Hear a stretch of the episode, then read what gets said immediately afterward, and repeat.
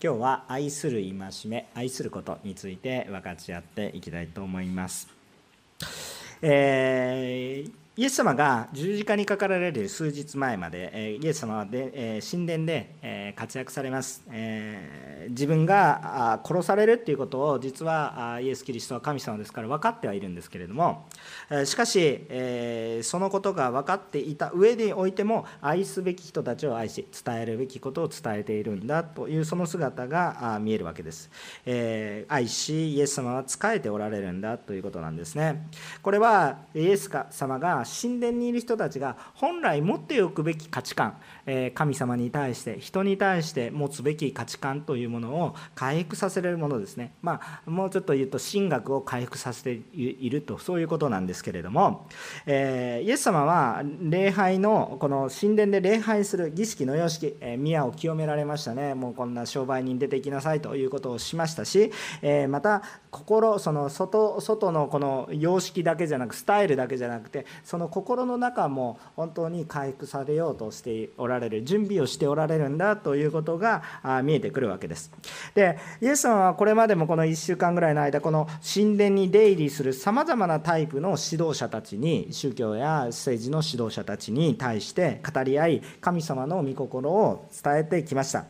これまではこうイエス様を罠にかけるイエス様から話しかけることもありますがイエス様を罠にかけるような悪意のある質問に対対して批判や狡猾な質問に対して答えるような形もかなり多かったようですね。今までそれを12とついやってきたわけです、えー、けれども今日の質問はちょっと種類が違うように思いますね、えー、純粋に真理を求めた質問に感じます、えー、イエスもの答えもこの純粋に、え真理を求めた答えに対してはもっと革新的なもっと中心的なまあもちろん今までの教えもすごく重要なんですけどやっぱり革新的な一番中心的な言葉がやっぱり引き出されていきます。えー、やっぱりこのへりをねこう見たものじゃなくて真ん中を求めたものに対しては真ん中の答えが返ってくるど真ん中の答えが返ってくる、えー、そのような、え恵みが今日あります。えー、今日はですね私たち人が愛によって変えられていくということ。また愛することの大切さ。そして私たちはその中でイエス様が必要なんだということをご一緒に分かち合っていこうと思います。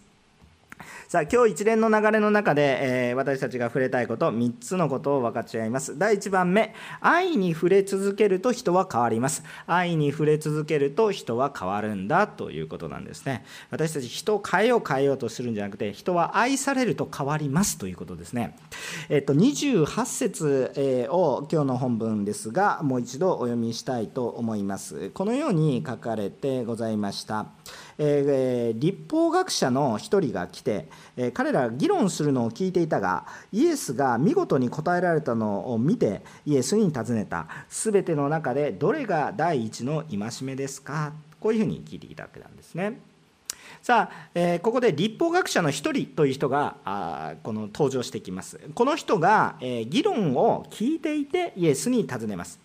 これはイエスの話が素晴らしいイエスの答えが素晴らしいなと思って単純に感銘を受けてるわけですね。単純に感銘を受けて自分にとって純粋でまあ、えー、自分が聞くなら何を聞きたいのかということを純粋に素直にイエス・キリストに聞いていた。今まではあどういう状況だったかといったらもう結論ありきで罠にかけよう。悪意のある、えー、こう狡猾な質問だったわけです。目的のある質問だったんです。しかし今回は本当に知りたいという目的純粋な目的まっとうな質問ですね。本当の質問ですね、えー、答えがあらかじめある出来レースの質問ではなくて本当に聞きたいわからないから聞く、えー、そのようなあ純粋なあ本質的な質問だったんです、えーこの立法学者ももともとですねイエス様は初めから受け入れようとしていたかどうかっていうのは疑問符がたくさんつきます。しかしですねこの立法学者はイエスの神学的な答えと神の学問ですね素晴らしいことを見て心が変わったと考えざるを得ません。そうでなければそのように書いてないですからね。彼らが議論するのを聞いていたがそこを通して聞きたいと思ったわけですから彼の心は変えられたんだということを感じさせられるんですね。でまたこの彼を紹介する時に立法学者の一人ただの立法学者が来てではなくて立法学者の一人というふうに表現されていることは一体何かというと他の立法学者とは別の存在なんだということをちょっと考えさせられるものでありますねえ。このイエス・キリストがあもちろんですねこう彼も同じ立法学者なんですけれども同じものだったんですけどあその中に一人ちょっと別の意味で質問をするものが出てきましたということを感じさせられる表現です。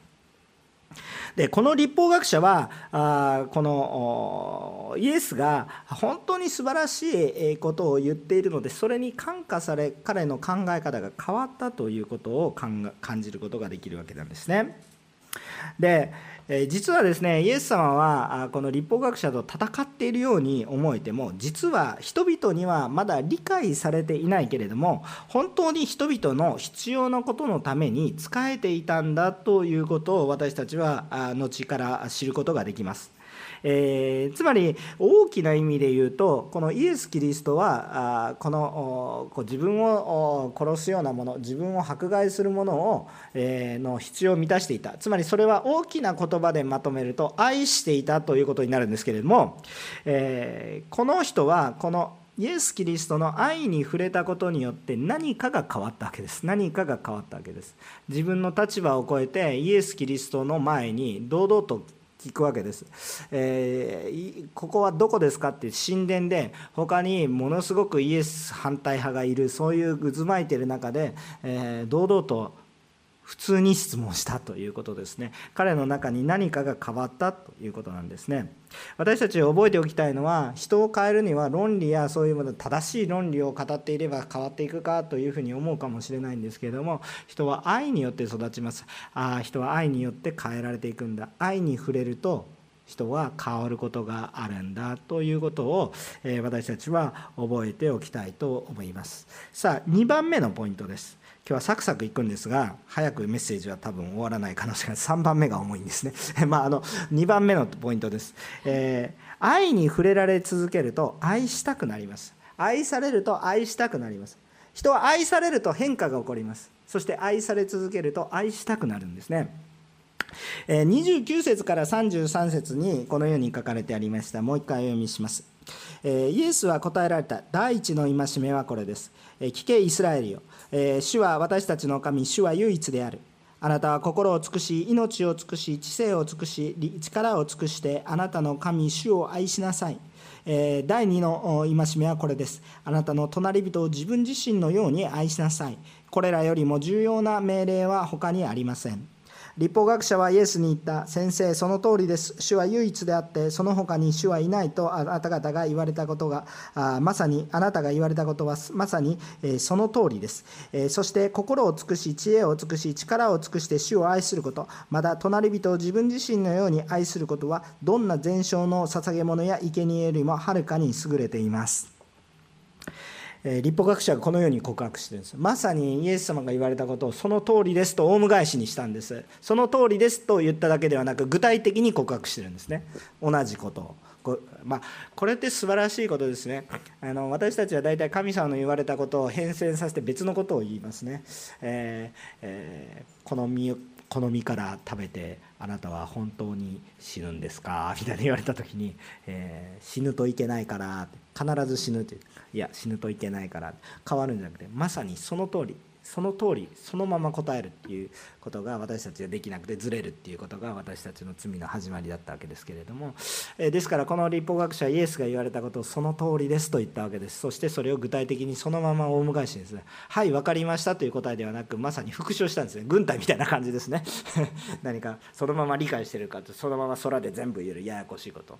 でそれを理解してるということになりますのでそのまま答えることができたわけなんですがイエスはこの人にとって一番重要な生き方は愛する生き方だと教えられました、えー、人にとって一番大事な生き方は仕事をすることでもなく、まあ、仕事をすることも重要なことなんですけれども結局愛する生き方を回復しなさいということです。結局立法でさまざまなもう私たち立法の隅々まで全部理解してないと思いますけれども立法っていうのはさまざま本当に事細かなところまでちょっとやりすぎなんですけどやりすぎのところまでああしなさいこうしなさいって書いてありますね。で実際ユダヤ人たちそれを守ろうとしています、えー、でも要は愛することですよと。で愛がなければ意味がありませんと、えー、私たちは愛する生き方を回復しましょうということです。皆さん何かを愛していますか？ということです、えー、あの愛される生き方も重要なんですけど皆さん何を愛していますか？愛する生き方っていうものを回復したいんです。まあそこに至るためのちょっとステップアップもちょっとお話をしていかないといけないんですがこれが立法つまり愛するということが神様との約束の中心立法の中心そして神様が望まれることです。私たちのうちに愛があること愛するということが私たちの中に一番重要なことですよということです。愛していくためには相手が必要です。その相手は神様でありまた隣人ですよということですね。これは愛しなければいけないじゃあどうやって愛しますか？神様を力思い知性、えー、心すべてを尽くしてですね神様を愛することがまず大切です。ということですね。今日皆さん私たちは神様を愛していますか？さあ皆さん考えてみましょう。今日皆さん今日礼拝を何でしますか？え礼拝しないといけないからじゃなくて今日皆さんが礼拝しているのは何で愛してるんですか？神様を愛しているからこ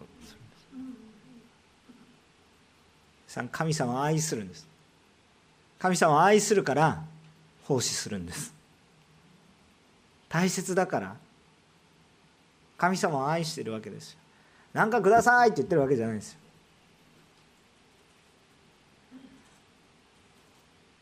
ドラえもんの4次元ポケットみたいに便利なものだから何かくださいって言ってるわけじゃないんですよ。愛するんですよ。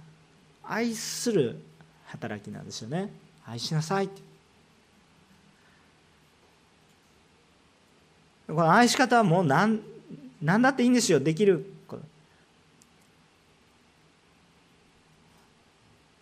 子供がですね親に対してですね何かこう、はい、家買ってあげますとかって小さいことはできないわけです。でもですねお父さんの似顔絵描きましたよ。むちゃくちゃ喜ばれるんですよ。人間とも思えないような顔ですけど。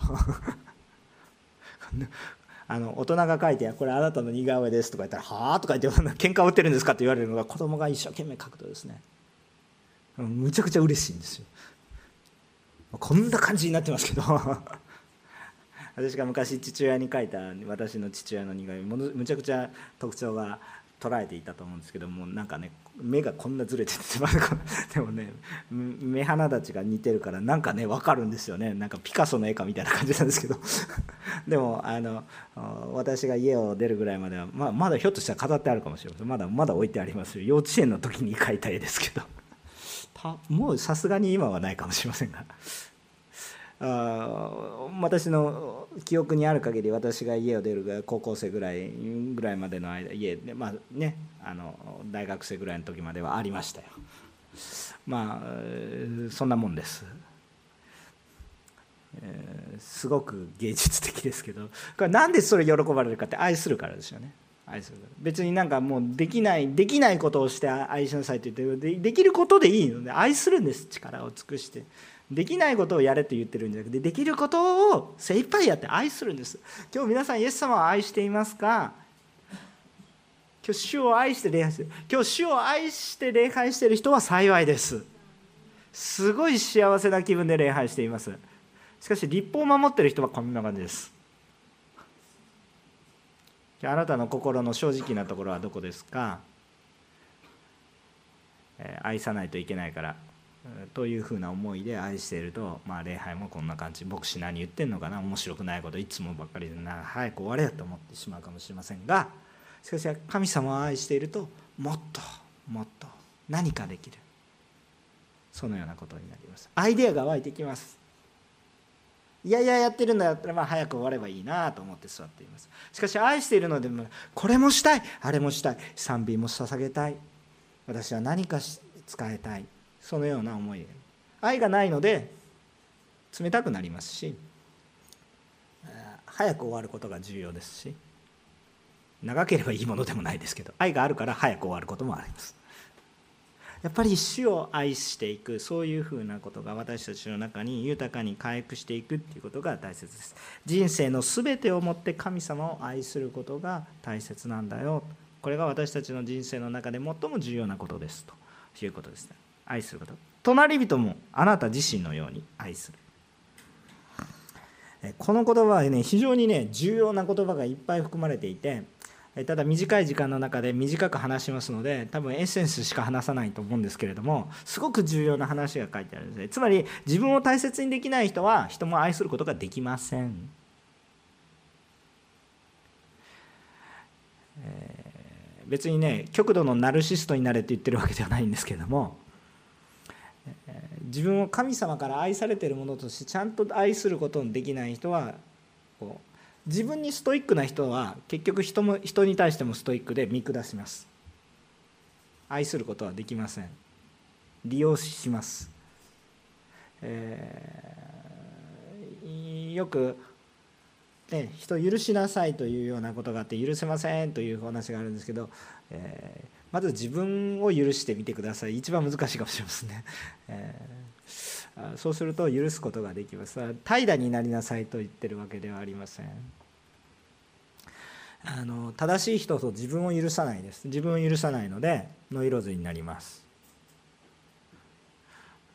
厳しく立法主義の中にいていずれその先には生きることが難しくなってきます。ですから本当に自分を愛することということをまず知った方がいいんですね。でもこの自分を愛するっていうことを知っていく時にどういうふうなことを言ってるんですか？先ほど一番のポイントなんですけど愛されると変わるんだっていうことですね。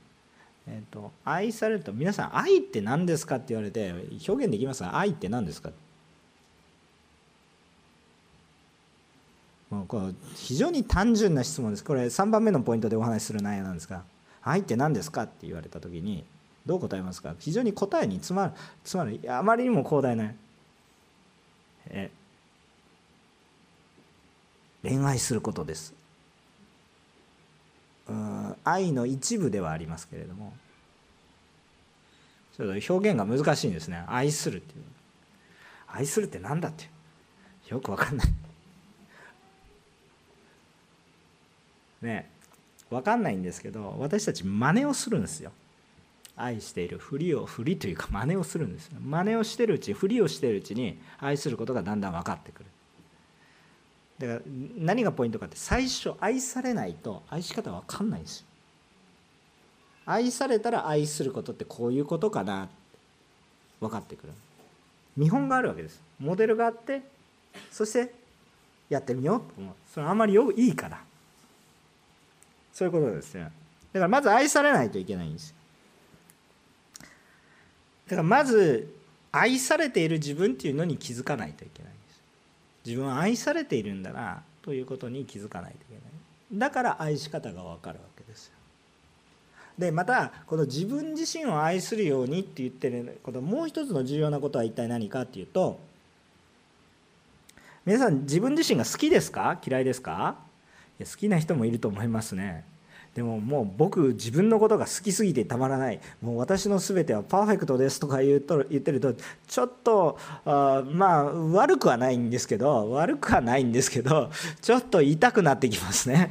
あの、えー、あのそれは自己肯定感があっていいことなんですけれども聖書的に言うとまあそれは罪です。あの要するに自分の罪が見えてないことになりますから、えー、その問題があるわけですよ。それはちょっと正常な精神状態ということではなくなってってくるわけです。ちょっとバランスが欠けています、えー、自分を見ると自分の中に嫌なところが見えるんです。なんでちゃんと自分を見るとちゃんと自分の罪が見えるからです。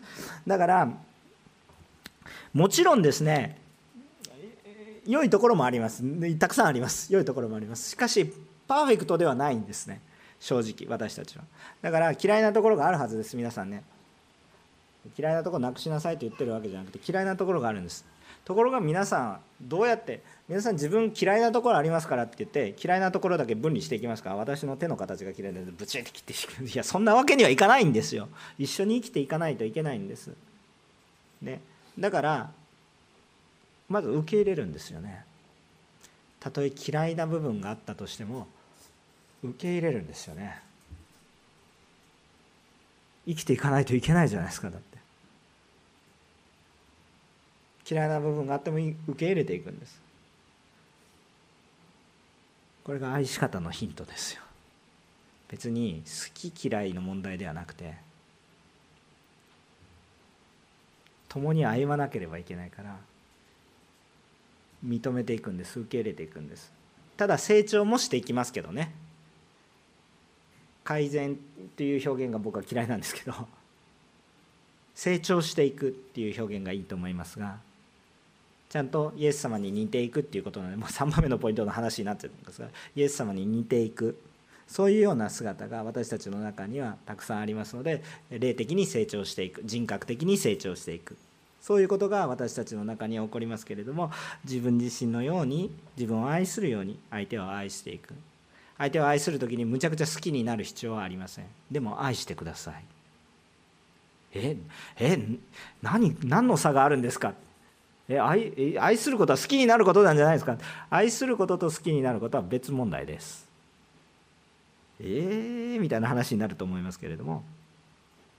だから皆さんちょっとまだよくわからない部分あるかと思いますが主によって愛され続けてください。そうすると愛したくなってきますからなんかそれはもう好き嫌いの問題ではないほどに愛したくなってきますのでそのような愛を求めているとあこれ立法学者は立法学者にとっては自分の立場を危うくするようなイエス様の教えがあるから嫌なんだけれどもイエス様の答えをずっと聞いていくと本気だなこの人は。本当の思いで私に語ってるなと思うから本当にそうですねって告白しちゃったんですもう周りからいじめの対象でボンボンいじめられてるんですけどああ私もその通りだと思います。お返事になっていったんです。この立法学者の一人もイエス様のような愛し方で愛したいと願ったわけですね。私たちはイエス様の愛に触れ続けていると愛したく変えられ愛したいものに変えられていくんです。さあじゃあこの愛とは一体何だということについて最後の3番目です。愛することはイエス・キリストに似せられていくことです。愛するということはイエス様のようになるということです。えー、ちょっとジャンプアップしすぎて意味がわからないかもしれませんが最後34節ちょっと読みましょう。えー、34節。イエスは彼が賢く答えたのを見て言われた。あなたは神の国から遠くない。それから誰もイエスに会えて尋ねる者はいなかったと。こういうふうに言っているわけなんですがここを見るとイエス様はこの立法学者の一人を褒めていますよね。明らかに。あこのイエスをこの立法の確信をついたこのイエスの教えを聞いて批判的な立法学者でさえもう反論できない真理が語られているということについてもう誰も文句言えなくなっていてこの立法学者は本当にそのことを受け入れているので褒められたわけですね。でまだこの立法学者はその愛自身がイエス・キリストご自身なんだということに対しての理解は進んでいないんですだから遠くない神の国は遠くない神の国はあなたのものですではなくて遠くないと言ったんです惜しいあのですね今日のメッセージを聞きながらですね今日のメッセージを聞きながらあじゃあ私もヒューマニズム的にですね人情論的に愛しましょう愛することが大切ですというふうに思う人は惜しいけど命には至ってませんと。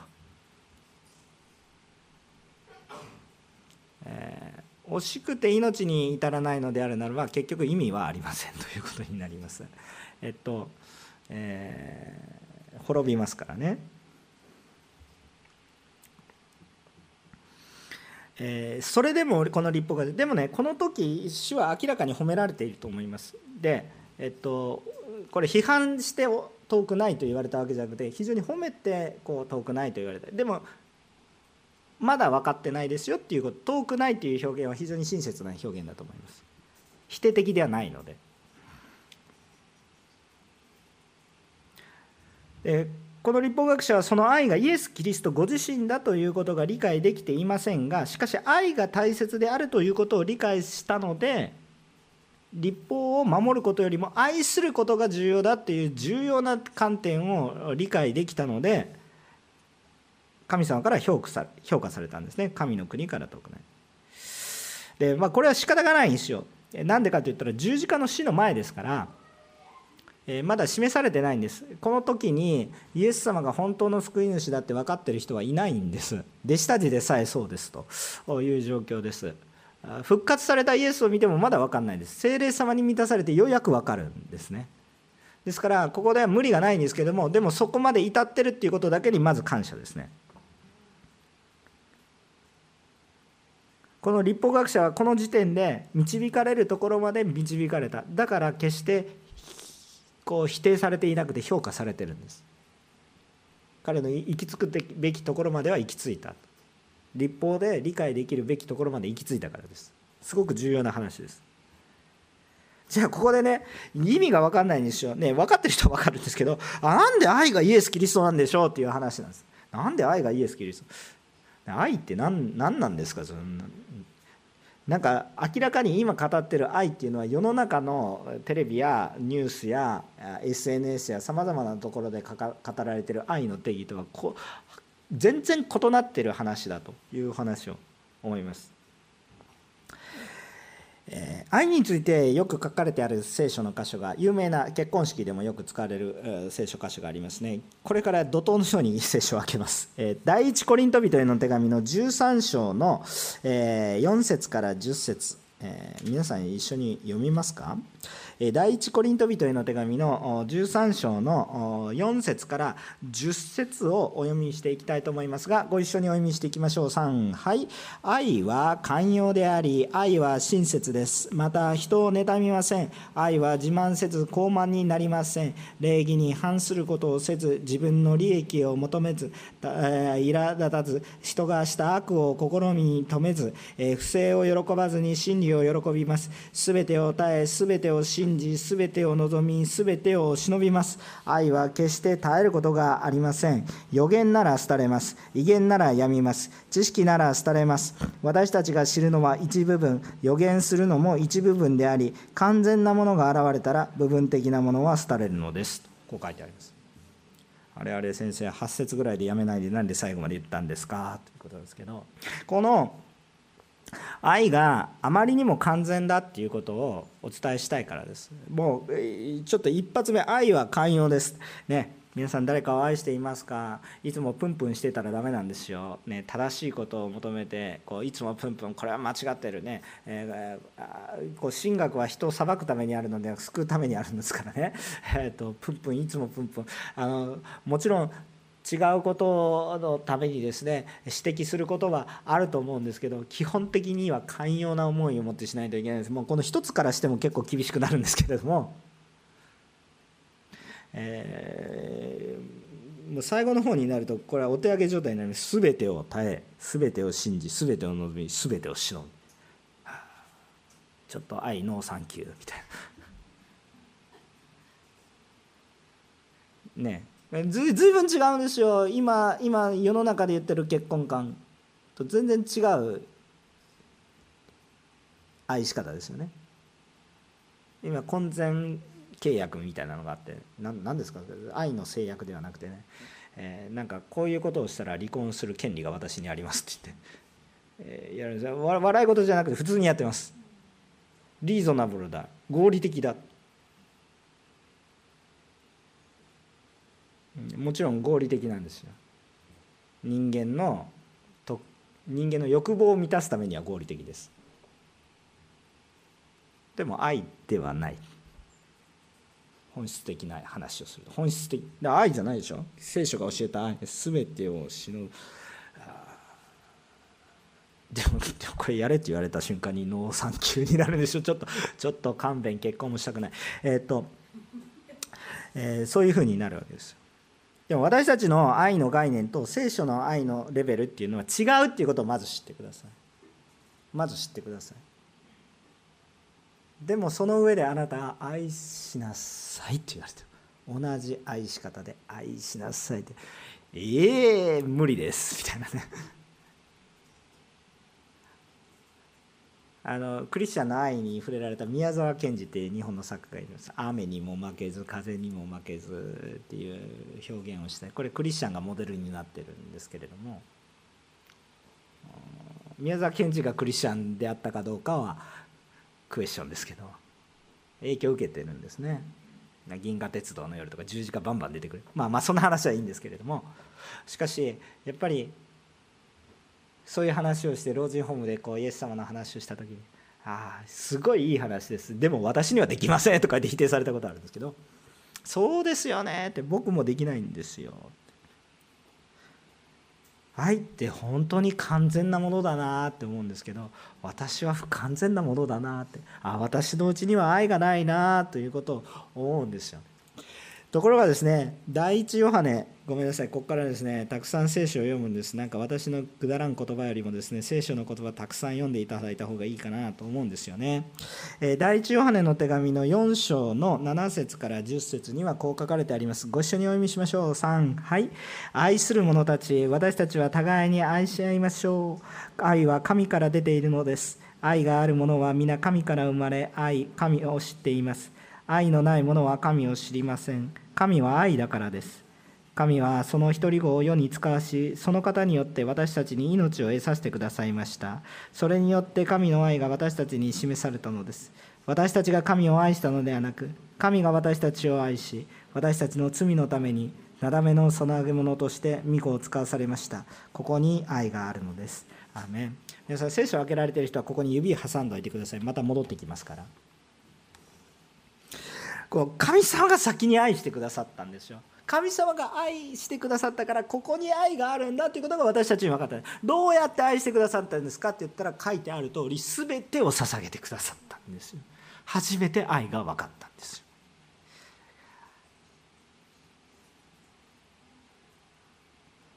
ヨハネの3章の16節17節福音のまさにそこのあの一番福音中の福音、えー、聖書で言いたいことのすべてだというふうなことを短くまとめたと言われている、えー、ヨハネの3章の16節17節を見てみるとこう書いてあります、えー、一緒に。神は実にその一人子をお与えになったことによう愛された。それは御子を信じる者が一人として滅びることなく永遠の命を持つためである17節まで。神が御子を世に使わされたのは世を裁くためではなく御子によって世が救われるためである。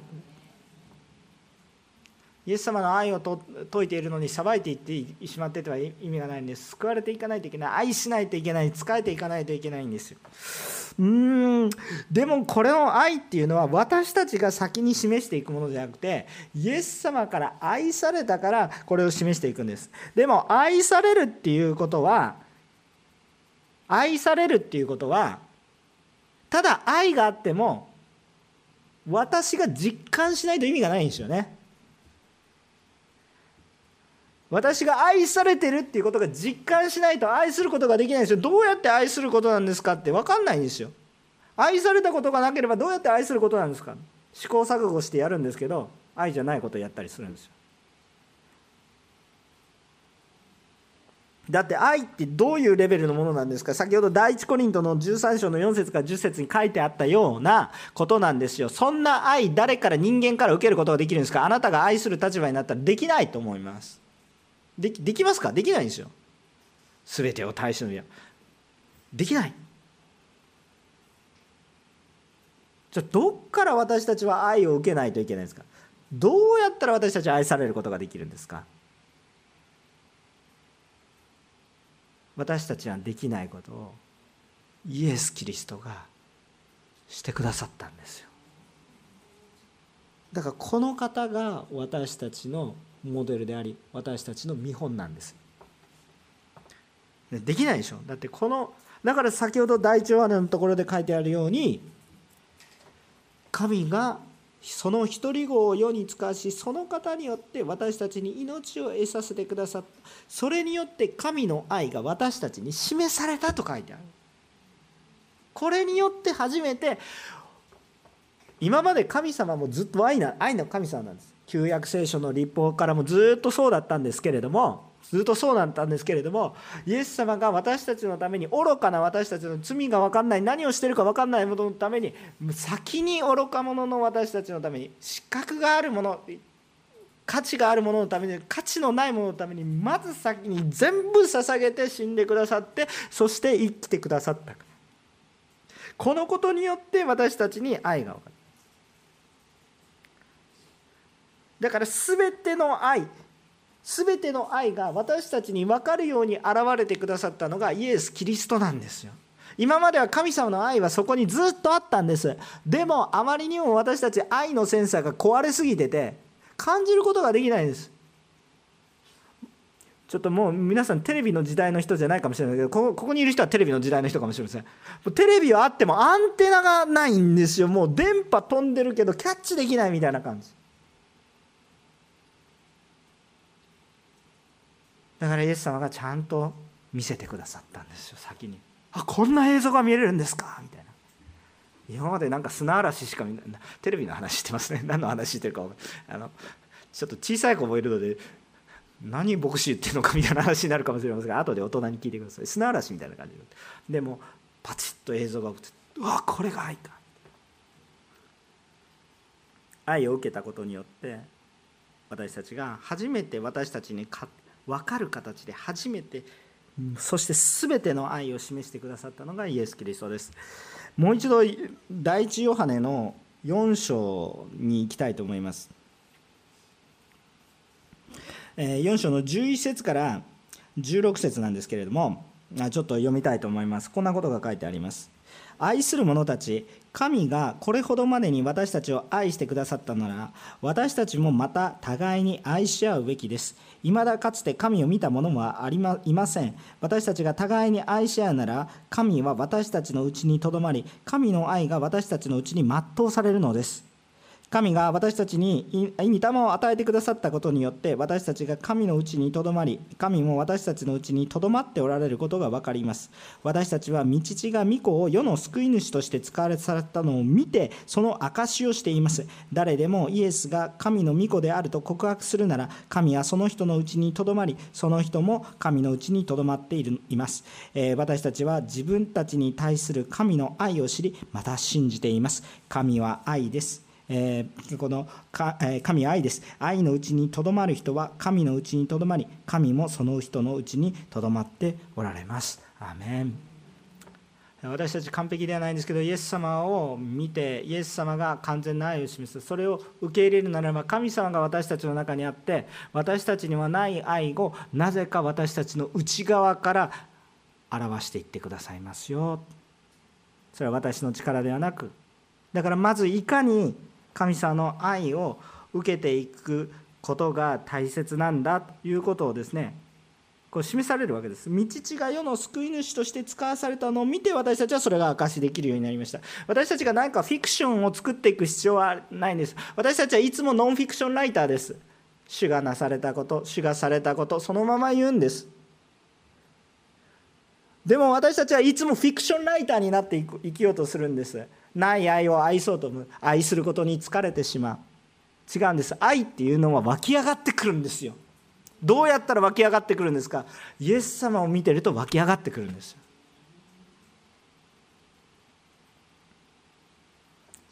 私今週こう東京でこのパワーウェーブの中高生の講師キャンプの講師で祈り会に出るんですよね。祈り会に出て祈られるんですよ。でどうやって祈られるか。先生この働きを通して中高生たちが精霊様に触れれてすごいリバイバルを受けるように。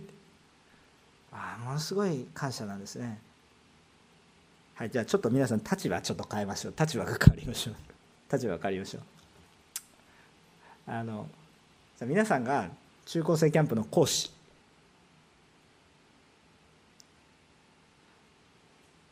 たくさんのスタッフから。中高生が精霊様に触れられるメッセージをしてください。頼まれるんです。名誉なことですけど。あまあ一人の人として考えてくださいね。いやもう僕は喜んでやるんですけど。でもちょっと重いな。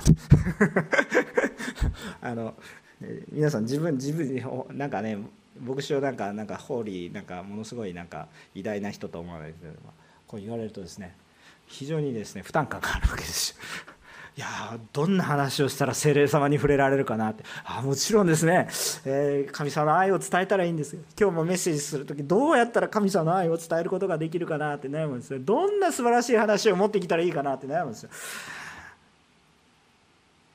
毎毎毎週朝方まで悩みますけど 悩むんですよ。非常に負担感があります。でなんで負担感があるかというと自分の中からぐーっと雑巾のこう絞り出してもですね一滴も出てこないですよねもう。でそれでも絞り出そうとするからですねもう疲れて疲れ果ててしまいます。ところがですね死を見上げ始めるとですね溢れるばかりに御言葉が溢れてくるんですよ、えー、本当に私もね主に祈って、まあ、まだやってないことですからどう恵まれるかどうか神様の見てですけどパワーウェーブのためにですねこう祈りながらですね賛美を聞いていてもうあもう分からんと思ってですねあ賛美をしながらバーってもう賛美してたんですよ。土曜日ですけどね。みんながいないですよ。土曜日の夜中ここにいたんですけど私は。だいたい夜中いますよ私ここに。誰もいない時に一人で賛美してるんですけど まあ入ってきて歌声が聞かれたら幽霊じゃなくて西山ですから、まあまあいいんですけど。賛美してるとですね。神様のことを見てるとですね。もう御事がポロポロポロポロ降ってきて。まあでも恵まれるかどうかは知らないんですけど。あでもこのことを伝えたいなって。今までですね一生懸命話をしようと思ってたんですけどもうなんか5分ぐらいでブーってね5個ぐらいのメッセージができてですね。あ死を見上げていくと溢れてくるんです。愛したいという思いがあって。でも自分の中で一生懸命愛しようとすると干からびちゃってね。大変なんであイエス様を見上げてるとイエス様を見てみると愛したいなあこんな御言葉いっぱい溢れてるじゃないかって見せてくださってね。神様の恵みを分かち合うことができるんですね。ピリピの一章の21節にはですねあのパウロがですね人生とはこんなものだと言ってですね告白してもう強烈ですけどね。あのピリピ人への一章の21節にはこう書いてあります。私にとっては生きることはキリスト死ぬことはまた生きです。ねまあ死ねと言ってるわけじゃなくてですね。私の生きる一生は私は私の一生はキリストですとまとめたんです。生きてもキリスト死んでもキリスト。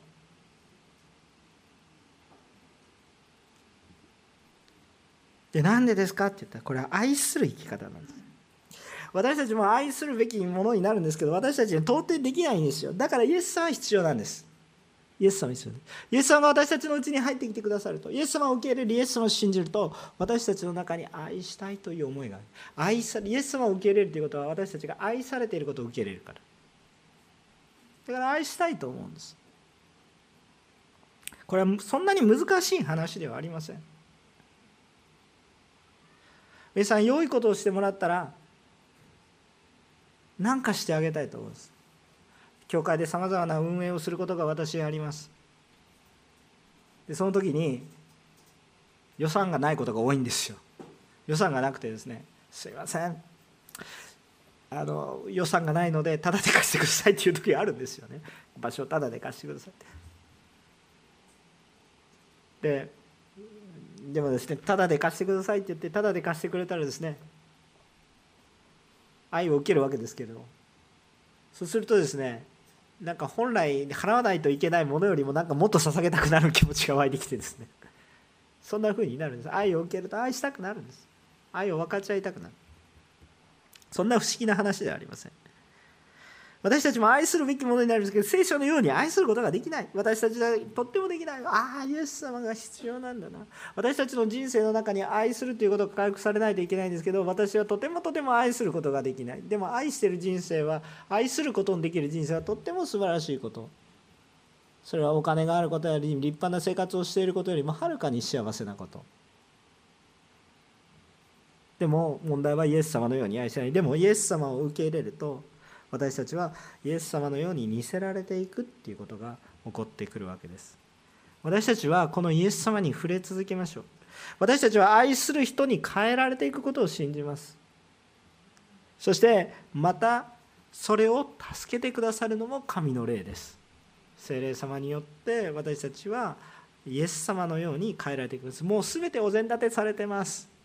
あとは私たちが受け入れるかどうかです。私たちこの主イエスを受け入れキリストに似せられたものと変えられていきます。頑張って変わるんじゃなくて変えられていきます。重要なことは今日イエス様の愛をたくさん受けることです。まずイエス様の愛をたくさん受けてください。お前ダメだダメだとかそういうわけのわからない言葉聞かないでね。ちゃんとイエス様の愛たくさん聞いてください。ちゃんと聞いてください。どうやって聞くんですか？何か祈ってたらバーって語られる。それもああるがないとは言いません。でももしあなたがそんな言葉を聞いたならば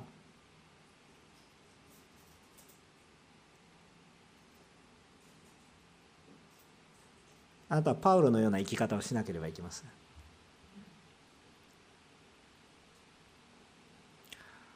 でもそうじゃなくてもいいから聖書の中に書かれてあるたくさんの神様からの愛のメッセージをちゃんと受け取ってください。